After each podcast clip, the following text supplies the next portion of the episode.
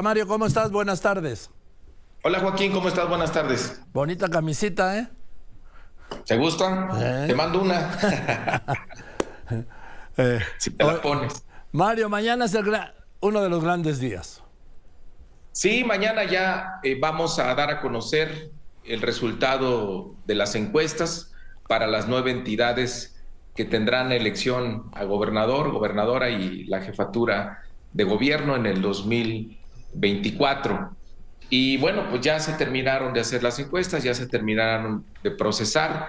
Tenemos eh, una regla eh, de paridad para garantizar que por lo menos cinco mujeres sean eh, precandidatas. Y bueno, pues estamos listos.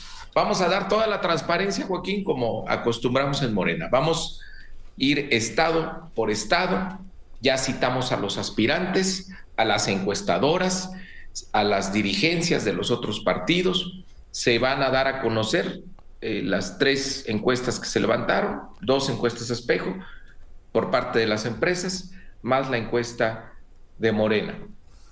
En una sesión privada, eh, cualquier duda, pues ahí se va a resolver. Vamos a hacer una transmisión para que toda la gente se entere del resultado de las encuestas con absoluta transparencia. Eso lo vamos a repetir nueve veces. Ya que tengamos el resultado de las nueve, entonces vamos a volver a reunirlos y decirles cuál es la regla de paridad. Por lo tanto, quiénes serán finalmente precandidatos y precandidatas y saldremos a una conferencia eh, con los medios, yo calculo entre 6 y 7 de la tarde, para que eh, pues se conozca ya finalmente el resultado. A ver, ¿cuál es esa norma? Es, has señalado que hombres que ganen la encuesta, pero pues tengan que ceder porque le corresponde a la mujer, irán al Senado, ¿es correcto? Sí, eh, ayer se publicó en la noche un acuerdo por parte de la Comisión de Elecciones donde dice, a ver, en aquellos casos donde haya hombres que ganen la encuesta, pero por regla de género le toque ceder el espacio a una mujer, tendrá la opción de encabezar la fórmula al Senado en esa entidad, ya directo, sin encuesta. Y en los casos, en estos nueve casos, eh, donde no haya cambios de género, pero sí quedes tú en segundo lugar, también podrás optar de manera directa por entrar en la primera fórmula del Senado. Ahora, digo, cada estado, cada una de las nueve entidades, incluida la Ciudad de México, pues tiene interés en lo suyo, ¿no? Lo que pasa es que la Ciudad de México puede alcanzar un interés nacional porque quien sea candidato y de ganar las elecciones el domingo 2 de junio, históricamente siempre el jefe de gobierno de la Ciudad de México o jefe del Departamento del Distrito Federal siempre ha sido precandidato presidencial, Mario.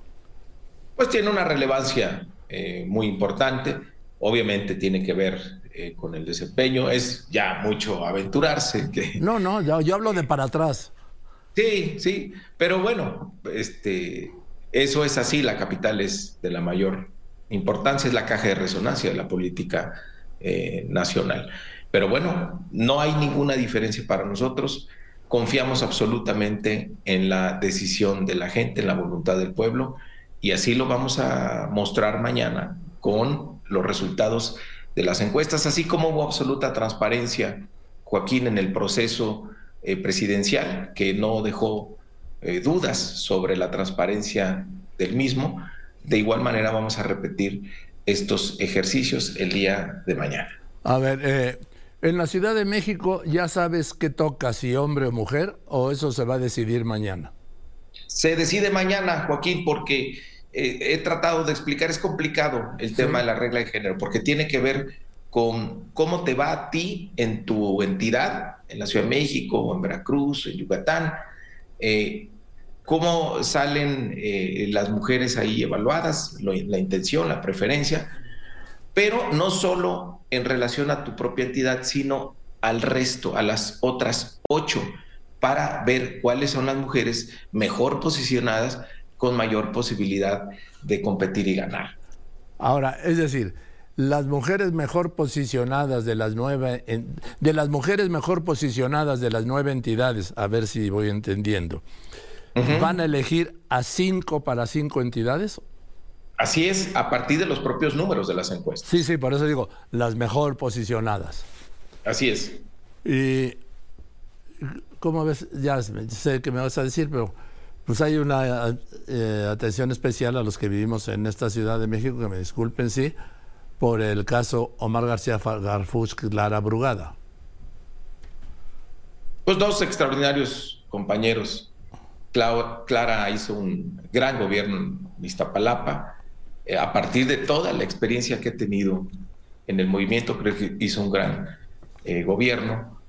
Y Omar García Garfuch también hizo una extraordinaria labor al frente de la Secretaría de Seguridad en la Ciudad de México. Creo que todos le reconocemos su trabajo. Ahí están las estadísticas, los números son fríos, no mienten. Entonces son dos perfiles, eh, pues, de primer nivel. Quien resulte ganador o ganadora, yo estoy seguro va a ser el próximo jefe o jefa de gobierno.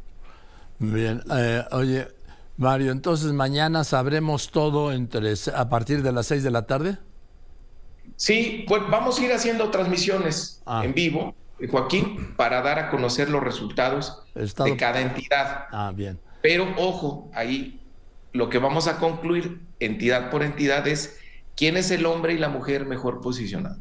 Es decir, quién gana la encuesta, pero también quién es la mujer o el hombre mejor posicionado. Es decir, vamos a terminar con hombre-mujer por cada entidad. Y así, cada hora, cada hora y media, vamos a ir dando a conocer los resultados de las encuestas y al final sí ya tendremos un encuentro en vivo con los medios de comunicación para dar los resultados finales. Esos no se conocerán de quién será precandidato o precandidata hasta después de las seis de la tarde y lo vamos a hacer en vivo, que no hay nada que ocultar, que se entere eh, la gente al mismo tiempo. ¿Hay, ¿Hay algún orden para ir viendo los, las entidades por orden alfabético, por orden de... En orden alfabético, pero eh, de atrás hacia adelante. Sí, vamos a empezar con, con Yucatán.